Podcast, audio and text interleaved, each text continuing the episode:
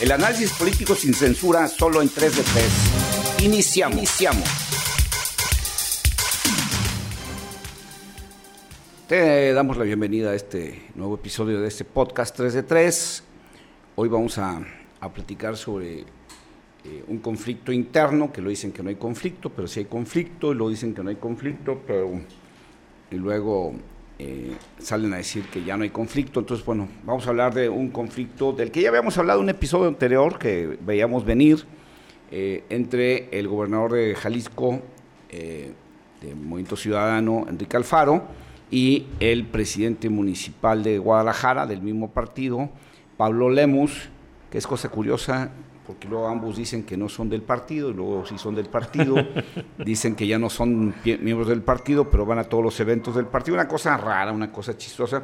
Pero bueno, aquí vislumbramos la posibilidad de que se diera un conflicto entre estos dos, el gobernador y el presidente municipal de la capital del estado. Y bueno, ya se han dado, como lo anunciábamos, como lo advertíamos, algunos llegues entre ellos y de eso vamos a hablar cómo va precisamente esta difícil relación entre los dos emesistas más destacados en Jalisco. Y para eso ya está aquí en esta mesa uno de tres. Hola, ¿qué tal? Vamos a hablar de una pelea de mancos, yo creo, así que quédense con nosotros. Soy Daniel Emilio Pacheco. Dos de tres. Vamos a hacer un análisis de juego de poder al más viejo estilo y 3 de 3, Gilberto Pérez Castillo, que te reitera la, bienvenida y la invitación para que te quedes hasta el final de este episodio. Bueno, pues se veía venir, eh, había una fuerte acumulación, o hay todavía una fuerte acumulación de poder en las manos de Pablo Lemus, dos veces alcalde de Guadalajara, hoy alcalde, perdón, dos veces alcalde de Zapopan, hoy alcalde de Guadalajara, con mucha influencia en el gobierno de Juan José Frangé, allá en el municipio zapopano, con eh, eh, la expectativa de que puede ser un fuerte candidato a la gobernatura de Jalisco y con muy altas probabilidades de obtener esa eh, posición, esa silla, ese cargo. Y eso pues le da mucho poder, le da mucha influencia, eh, pero pues al parecer no sé si se alocó, no sé si se ve, no sé si midió mal sus fuerzas, no sé si el ego le ganó pero lo cierto es que se empezó a, ir por la libre, como se dice popularmente, y al parecer las cosas no le han salido tan bien en las últimas semanas, al grado de que eh, en los últimos días se le ha visto no solo bajando el perfil, bajando la, dimensión de su promoción, sino también buscando eh, buscándole la cara al gobernador y buscando hacer sentir a propios y extraños de que no tiene problemas con el gobernador, incluso reconociendo el liderazgo político del gobernador, cosa que sucedió en una reunión nacional de mesistas el 14 de marzo, precisamente en Guadalajara, Jalisco.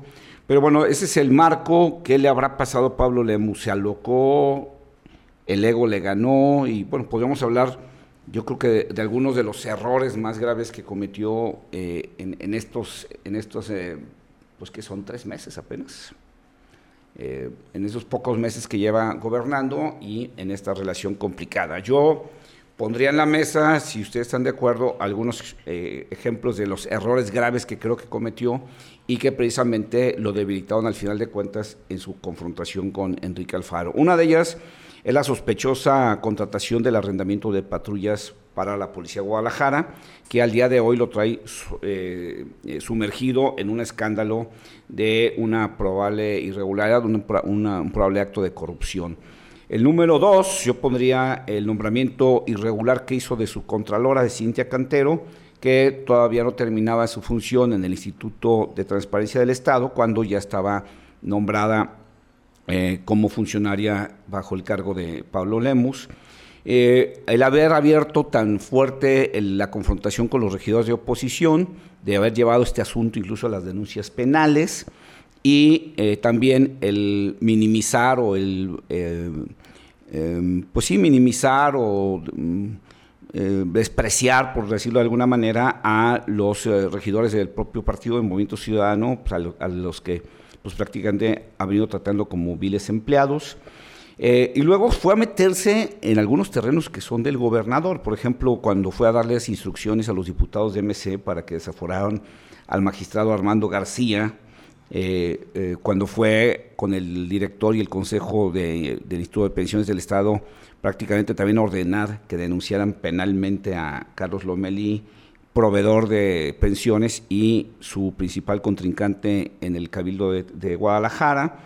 Eh, creo que son algunos de los elementos como que ahí siento que Pablo Lemus se pasó de la raya y una cosa es tener un equilibrio de poder con el gobernador y otra cosa es tratar de opacarlo o de brincarlo. Sí, yo, yo agregaría el otro, sí, que es un pecado capital en política, que es el despertar los celos de los hombres de poder en el Estado, ¿sí? Eh, Pablo Lemus es hoy sin duda la carta más fuerte que tiene MC como precandidato a la gubernatura en el estado de Jalisco. Eh, lo ha hecho evidente, eh, su equipo de publicidad, su equipo de, comunicación, eh, no ha dejado de, promocionarlo, de hacer eh, evidente que él tiene una buena popularidad y donde yo no sé si provocado o de manera natural, todos los haters que trae el partido Movimiento Ciudadano se cargan al gobierno del Estado. Entonces, el, hacer una campaña tan fuerte, yo creo que ha sido uno también de los errores del eh, presidente municipal de Guadalajara, porque en política los celos son mucho más fuertes, dañinos, nocivos que los de la pareja. Híjole, ustedes sí que se metieron de, lleno en un tema para platicar. ¿Los celos de pareja o...? es que yo creo que sí, sí tiene mucho que ver lo pasional. Y creo que em, en los dos temas, porque Mora habla de, de lo que le hace sentir al gobernador, que el gobernador del estado de Jalisco es una persona completamente pasional, pagado de sí mismo, sobrado en cuanto a su orgullo, y ver que hay alguien que tiene que entrar a rescatar una elección que se veía muy complicada para Movimiento Ciudadano, que le entregan un liderazgo y que lo sabe llevar a cabo, que se convierte en la estrella. Yo recuerdo mucho ese día que juntaron un montón de raza ahí para defender Jalisco. Era, era un cantante de, de rock el que estaba ahí, era Pablo Lemus, e incluso le hacen eh, una foto parecida a la de el vocalista de Queen, ¿cómo se llama? Ah, sí, sí, vi esa foto. Sí, sí, esa sí, foto, eh, Freddie Mercury. Muy parecida así el, otro. Y, y, Pablo se cree esto. Pablo sabe de medios y empieza a crecer y a desbordar simpatía, alegría y liderazgo. Todos querían la foto con Pablo. Querramos o no, como bien decían, todos los negativos se van en contra de Enrique Alfaro, ¿no? Todo lo que ha hecho mal, que ha hecho mucho mal, eh, la administración de, Movimiento Ciudadano, tanto en lo municipal, en lo federal, los representantes federales, como eh, el gobierno del Estado, eh, han quedado muy, muy cortos en las expectativas que se tenían y todos los negativos los están cargando. pero ahí quien llega a rescatar, pues es Pablo, que presume de un gobierno muy bien realizado, que no es tal, sino que la imagen en Zapopan genera eh, mediáticamente esos contenidos para que eso parezca. Pablo Lemus tuvo un gobierno tranquilo, relajado, donde hizo pues, cosas de las que tenía que hacer y soltó dinero eh, a ciertas instituciones para tener la fiesta en paz. Cuando llega a rescatar a Movimiento Ciudadano, el éxito realmente es lo que lo posiciona y obviamente le da, yo creo que mucho coraje a Enrique Alfaro ver cómo empieza a perder ese liderazgo que él cree que todavía tiene. Sí, creo que el problema de, Pablo Lemus fue el no haber administrado adecuadamente esa fuerza que ya había ganado y, sentir precisamente que ya no solo la podía ejercer, sino que podría incluso ponérsele al tú por tú al, gobernador, ¿no? Eh, sin medir, fundamentalmente, creo que ahorita hablamos del tema, pues es eh, medir qué herramientas traes tú en tu caja y qué herramientas tiene el gobernador en su caja, pues para para poderte dar una, una escaramuza con él. O sea, no se trata nada más de decir, tengo ganas de, de, toparle el poder al gobernador, sino necesitas ver qué traes en la bolsa, con qué armas cuentas y con qué armas cuenta él, pues para medir tus alcances, ¿no? Y, creo que este, este, este ego que le ganó, que lo... Eh, eh, estoy de acuerdo aquí con, con, lo que dice Pacheco, el tema de las pasiones, porque al final de cuentas, tan es pasional Alfaro como es pasional Lemos. O sea, yo creo que son dos personas más movidos por la pasión que por la razón. Y entonces creo que le, le ganó esta parte que, que luego lo, lo, desborda en otros ámbitos. Por ejemplo, eh, en, en, la relación que existe, la relación política que existe con, Juan José Frangé, que bueno, pues, todo el mundo entendemos que el jefe político de ese grupo pues, es Pablo, no es eh, Juan José, pero creo que también hay ciertas condiciones de respeto que debes tener a alguien que, comparte un, proyecto político contigo, pero sobre todo que es alcalde de una ciudad, ¿no? Y que constitucionalmente eres par. Sí, entonces de pronto siempre vemos a Juan José Farangé como, como un subalterno de, Pablo Lemus, y creo que la, la, evidencia más clara y más descarada fue precisamente a raíz del partido Chivas América, después de la, de, la violencia desatada en el, en el estadio de los Gallos Blancos de Querétaro, que viene a jugar aquí el clásico de clásicos, eh, América contra Chivas en el estadio de, las Chivas, que está en Zapopan. Sí. Y el que hace todos los anuncios de cómo se iba a llevar a cabo la seguridad y cómo se iba a a blindar la seguridad de los, de, los aficionados y de los calicienses es Pablo Lemos. Sí, y eso tiene un ese antecedente. Nivel, a ese nivel soberbia. Sí, pero tiene un antecedente de estas acciones que se tomaron en el inicio de estas administraciones municipales, donde 25 solamente dos Así es. se reúnen para conformar un sistema policíaco intermunicipal o bimunicipal al margen de lo que ya estaba construido por parte del gobierno del Estado, de la Policía Metropolitana. desdeñando y despreciando la Policía Metropolitana, armada por el gobernador, pero también cualquier indicio de que el gobernador pudiera haber tenido una injerencia en la orquestación de esta estrategia. No, no lo dice, pero implícitamente queda claro el eh, rechazo y la confrontación, decir, esto no funciona en el gobierno del Estado. Y no veo por qué, no veo por qué hizo eso.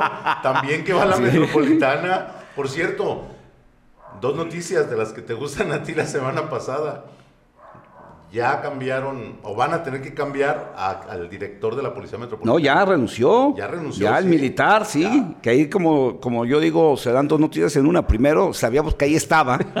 Así Nos enteramos que, nos enteramos que, gracias a esa noticia, nos enteramos que ahí estaba. Y con la misma noticia nos enteramos que ya salió. Que precisamente creo que tiene que ver con estos arreglos ya que ha habido en los últimos días entre Pablo Lemus y, y, y Enrique Alfaro de, ok vamos armando la policía metropolitana, nomás saca a este señor con el que yo no estoy de acuerdo. ¿no? O sea, ok, me voy a sentar en la mesa de la metropolitana para ya no ser esas, e, ese, ese, ese acuerdo bilateral, Frangé Lemus, pero pues también yo quiero que me des ciertas concesiones para que vean que por lo menos mi llegada otra vez a la mesa tiene un cambio, ¿no? Pero decías de esta, de esta relación bipartidista que te quedas en el tema de la seguridad, pero hubo más. Sí, luego, a ver, en el anuncio de, que se hizo en el Centro de la Amistad Internacional, donde se dice textual, no nos perdamos, aquí tenemos un líder y nadie nunca se lo vamos a regatear. A ver, siempre los discursos políticos tienen dos o más filos. ¿sí? el resultado del gobierno en sus diferentes instancias eh, está dejando mucho a deber, como lo mencionaba Pacheco hace un momento. Entonces, ¿hasta dónde es el reconocimiento de un liderazgo político o el endosamiento de la responsabilidad de los malos resultados en el ejercicio de los gobiernos? O sea, aquí el líder responsable de lo que suceda en Jalisco es uno y no se lo vamos a regatear. Las buenas nosotros las anunciaremos, las malas se las dejamos al gobernador. Entonces, vaya, o sea, eh, hay que revisar con, detalle el ah, discurso renglón por renglón, ¿sí? Porque también dice, gobernador, tú nos invitaste a ser parte de todo esto. Exacto, no somos de los tuyos. Exactamente, ¿sí? Eh, y cuando en el antecedente de la toma de posesión hubo también un mensaje muy claro, donde dice, a ver, Definió. yo vengo con este número de personas que no pasaba de dos dígitos. ¿sí? Y fulano Esto- y sutano no son y todos los demás son compromisos políticos. ¿Sí? Entonces, Y son ellos dos, ¿eh? eh, sí, y señalando, es- Ajá. sí, a- hasta, a- hasta dónde hay que revisar esta, estos anuncios, estos discursos que en política siempre eh, hay algo entre líneas, como se dice. Ahora continuamos con esa revisión. Nada más vamos a hacer una, una identificación de nuestras redes sociales y regresamos. Quédate en 3 de 3. Análisis, Análisis sin, censura.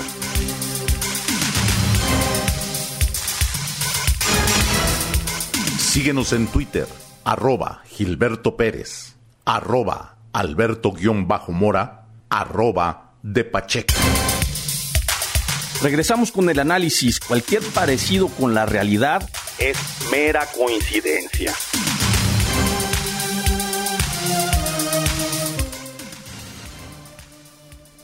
Pues ya estamos de regreso y bueno, eh, señalaba Alberto Mora la pertinencia de, de revisar con- entre líneas los discursos de los políticos.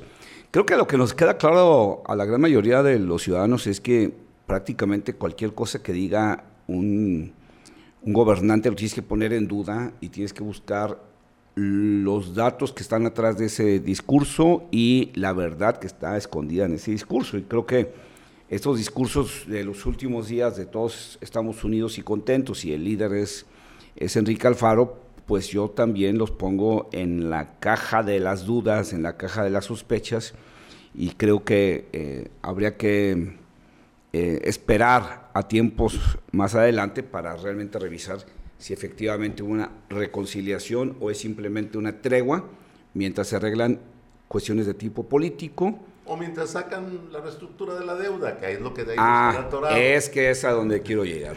Porque al final de cuentas Pablo Lemos tuvo que hacer una tregua con el gobernador? Porque desde enero no se Mira. pueden reunir los regidores de Guadalajara a sacar los temas que tiene Guadalajara. Desde enero, hace más de mes y medio que no se reúne el cabildo.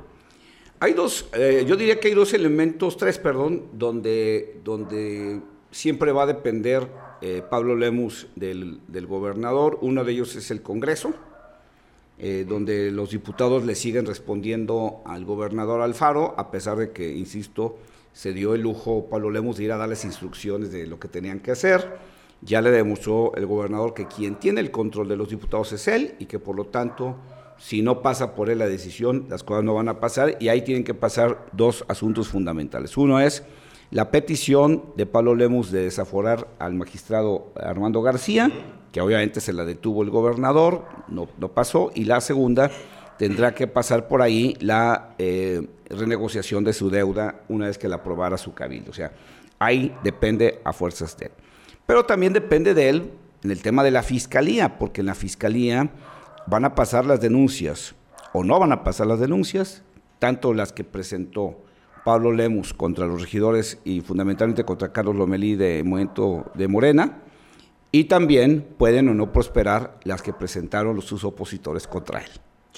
Hay una mega arma que tiene el gobernador en sus manos que es también la fiscalía. Y por otro lado, pues tiene nada más y nada menos que al secretario general del, del ayuntamiento, Así es. que es una pieza fundamental para que el ayuntamiento camine o se, o se estanque.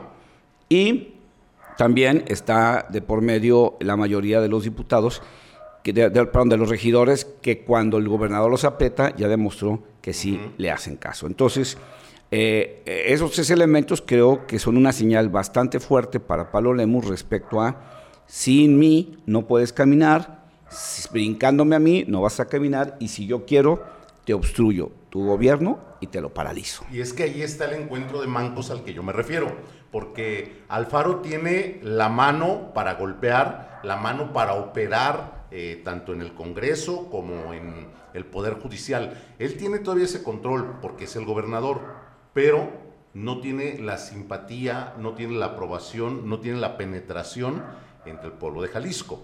Pablo Lemus es bien aceptado eh, por la gente, mediáticamente funciona muy bien Pablo Lemos con su discurso. Si luego ya revisamos, vamos a dar cuenta que no ha dado resultados trascendentales en estos meses, pero mediáticamente se vende bien y la gente lo recibe bien. El problema de Lemus es que no tiene la mano para operar políticamente, para hacer el contrapeso que necesita políticamente al gobernador. Y entonces son dos mancos que se pelean, uno con el poder que tiene todavía con, con el control de, eh, político y el otro con la representación o la simpatía que genera dentro del pueblo o de la sociedad de Tapatía. Oigan, ¿se acuerdan de aquella escena de, en la, escuela, cuando había un pleito y había quien brincaba alrededor y dale, dale, mira, dale, dale? ¿Han visto lo que están haciendo las oposiciones? O sea, las, las oposiciones están entregadas en negociaciones al gobierno del Estado, el alfarismo, ¿sí?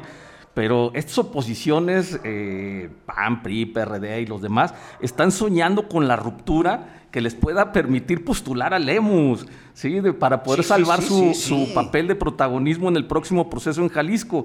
Están como apostando al milagrito de que no se pongan de acuerdo y que eh, eh, con la carencia de formar cuadros, con su carencia de poder eh, presentar causas, de, de, defender causas, de hacer una agenda política, apuestan a que se peleen y que en un momento dado el partido MC postule a Castañeda y que Pablo Lemus se vaya en una alianza con los otros partidos que están casi a punto de desaparecer.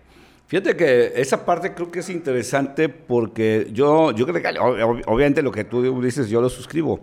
Es tanta, es tanta la pobreza y la pequeñez de los partidos de oposición que con lo único que pueden soñar ahorita pues es que les llegue un, candidato de afuera que los pueda levantar, ya, ya digamos ganar o salvar, nomás que los levante un poquito o que los, que los aleje del riesgo de perder el registro. Sí. Eh, y, creo que hay otra parte donde también le estarían apostando desde adentro al conflicto, y me refiero pues a esta lista de soñadores, suspirantes, que quisieran ver también una ruptura para lograr una candidatura ya sea para el gobierno del estado o ya sea para la, la, alcaldía de Guadalajara, ¿no?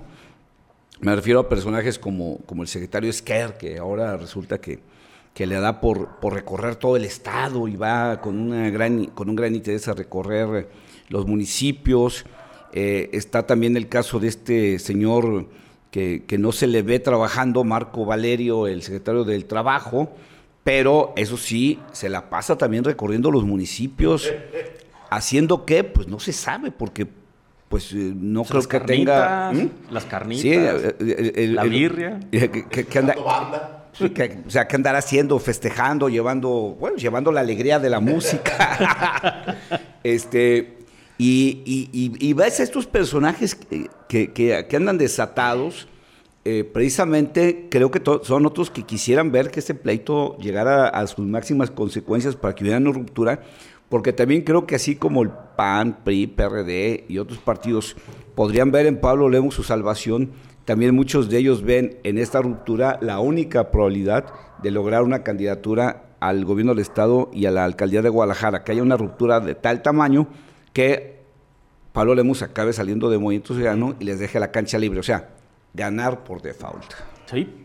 Es, ese milagrito que están esperando los que no tienen la capacidad de crear, de, construir, sino que lo buscan a partir de, la destrucción, de la confrontación, de, todo aquello que no le sirve nada a los ciudadanos. Y en este punto yo quiero poner en la mesa otro elemento, ¿sí? el, el estilo de hacer política. ¿sí? En algunas partes de México, del mundo, la manera de confrontar es con proyectos alternativos, mm. con propuestas, con soluciones a, los problemas que demanda la sociedad de una o de otra manera. Pero el amague que se hace el día de hoy desde Casa Jalisco es al más viejo estilo priista. ¿sí? Es al te echo la caballada encima, el te detengo tus proyectos, el no te mando dinero, el eh, el viejo estilo, ¿sí? No me importa si lo que estás intentando hacer, como la renegociación de la deuda, ¿Es sana o no es sana para la ciudad? No me importa si es conveniente o no es conveniente para Guadalajara. Es simplemente la demostración de mi fuerza como gobernador para que sepas que aquí nada se mueve si no doy yo el visto bueno. Efectivamente. Esa es política vieja, esa es política rancia. Pero ahí fíjate, yo creo que lo que Pablo Lemus está haciendo al utilizar a Fran Llegue con Zapopan eh, y armar esa estructura de estamos en conjunto, vean los logros, vamos a caminar, lo vamos a lograr, es una forma diferente, yo creo que le puede dar resultados en lo corto. A corto plazo, yo creo que sí lo puede posicionar y por eso Enrique Alfaro es que está tratando de, de, limitar y de, posicionar a otros liderazgos, porque aquí en la ciudad no tiene cómo hacer algo parecido. Tlajomulco con Salvador Zamora no va a funcionar con Tlaquepaque de Marielena Limón, ni tampoco Tonalá, que es de Morena, y los otros eh, municipios son más pequeños, con menos recursos y por supuesto con más necesidades.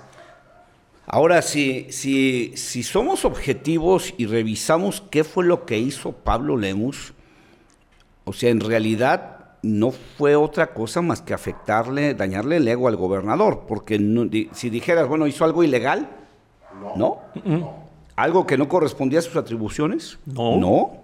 Estamos hablando del aspecto político, ¿eh? O sea, no hizo nada ilegal, no hizo nada que no estuviera dentro de las atribuciones del alcalde de, Guadalajara. ¿Qué hizo? Primero, creo que eso es un daño terrible. Primero, al viejo estilo político, no asumir que el gobernador es el jefe político. Exactamente. Número dos, eh, demostrar con hechos, no con palabras, las deficiencias del gobernador. La policía metropolitana del gobernador no sirve, por lo tanto, Frangé y yo vamos a hacer la propia entre los dos gobiernos. El gobernador no ha logrado metropolizar eh, algunos eh, servicios como el de protección civil y bomberos, nosotros vamos a demostrar que sí se puede hacer. O sea, hay una demostración de las deficiencias del gobernador a partir de hacer lo que ellos creen que el gobernador no ha sabido hacer bien. Final de cuentas, eso es el tema, porque no es un tema de que haya cometido alguna ilegalidad, alguna irregularidad, simple y sencillamente el, el haberle dañado el ego enorme que tiene el gobernador de querer ser el jefe político de todos. Y hay algo también que le ha funcionado desde Zapopan a que fue quitarse el control de las empresas mediáticas que trabajan para Enrique Alfaro. Al quitarlas y al tener su propio equipo, al generar sus propios contenidos, al diseñar sus propias campañas, pues la verdad han ido en contra de todo el control mediático que aplica Enrique Alfaro a sus subordinados, ¿no? Y eso le permite a Pablo Lemus tener ventaja en medios, en aire, para poder comunicar lo que quiere y como quiere. Bueno, hubo, hubo, un, un, capítulo, un episodio realmente vergonzoso, realmente ridículo. Eh, no me alcanzan los, adjetivos para tratar de, calificarlo. Este pleito que tuvieron entre el alcalde y el gobernador respecto del espectáculo este de luz que hubo con motivo del aniversario de Guadalajara, donde los dos tuiteaban con una eh, intensidad terrible para tratar de adjudicarse los méritos de ese festival de luz. O sea, a ese nivel llegaron, el gobernador diciendo que era de él y, Pablo diciendo que, era de él. O sea, peleándose la paternidad de un vil festival de luz. A ese nivel de, ridículo llegó este conflicto entre Pablo Lemus y Enrique Alfaro. Sí, y, vaya, también lo ves en, en las redes sociales como el la imagen del gobernador trató en algún momento de parecerse a la de Pablo Lemos. Ah, sí, sí, sí, sí, sí, sí, Que se le está funcionando. yo también voy a andar con tenis y con la camisa de fuera y, con, imagen de chavo. Este. No sabe que somos pocos a los que, a, los que se les ve bien la camisa de fuera y los tenis. Bueno, el tiempo se nos, se nos fue lamentablemente. Ah, ya eh, iremos viendo cómo se va desplegando este asunto, pero por lo pronto con lo que sabemos hasta el día de hoy vamos llegando a, conclusiones. Uno de tres. Eh, yo estoy convencido de que esto va a subir de tono. Creo que estos mancos van a tratar de echar mano aún más eh, con, sus, con los pocos recursos que tienen y vamos a ver una confrontación muy fuerte para finales de año. Soy Daniel Emilio Pacheco.